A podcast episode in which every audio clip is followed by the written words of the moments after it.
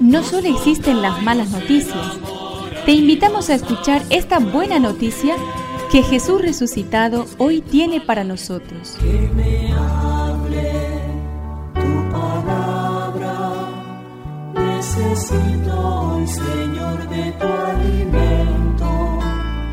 Hoy en todo el mundo se escuchará esta palabra.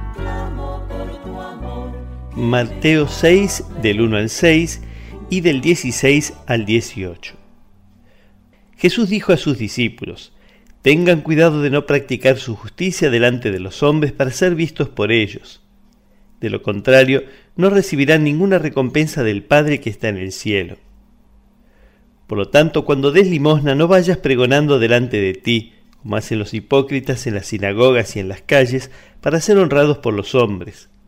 Les aseguro que ellos ya tienen su recompensa. Cuando tú des limosna, que tu mano izquierda ignore lo que hace la derecha, para que tu limosna quede en secreto, y tu Padre que ve en lo secreto te recompensará. Cuando ustedes oren, no hagan como los hipócritas, a ellos les gusta orar de pie en las sinagogas y en las esquinas de las calles para ser vistos. Les aseguro que ellos ya tienen su recompensa. Tú, en cambio, cuando ores, retírate a tu habitación, cierra la puerta y ora a tu Padre que está en lo secreto. Y tu Padre que ve en lo secreto te recompensará. Cuando ustedes ayunen, no pongan cara triste como hacen los hipócritas que desfiguran su rostro para que se note que ayunan. Les aseguro que con eso ya han recibido su recompensa. Tú, en cambio, cuando ayunes, perfuma tu cabeza y lava tu rostro para que tu ayuno no sea conocido por los hombres, sino por tu Padre que está en lo secreto. Y tu Padre, que ve en lo secreto, te recompensará. Que me aliente tu espíritu, necesito que me llenes de valor. Sin quererlo, deseamos la aprobación y admiración de los demás.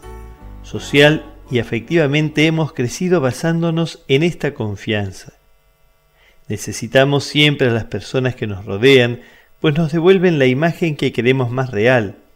Pero Jesús nos invita a ir un paso más, a buscar su aprobación, a agradarle desde adentro y a perder la dependencia de los otros que nos esclaviza.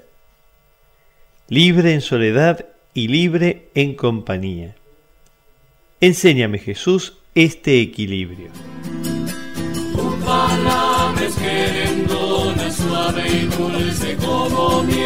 Es una contribución de la parroquia catedral para este año misionero diocesano.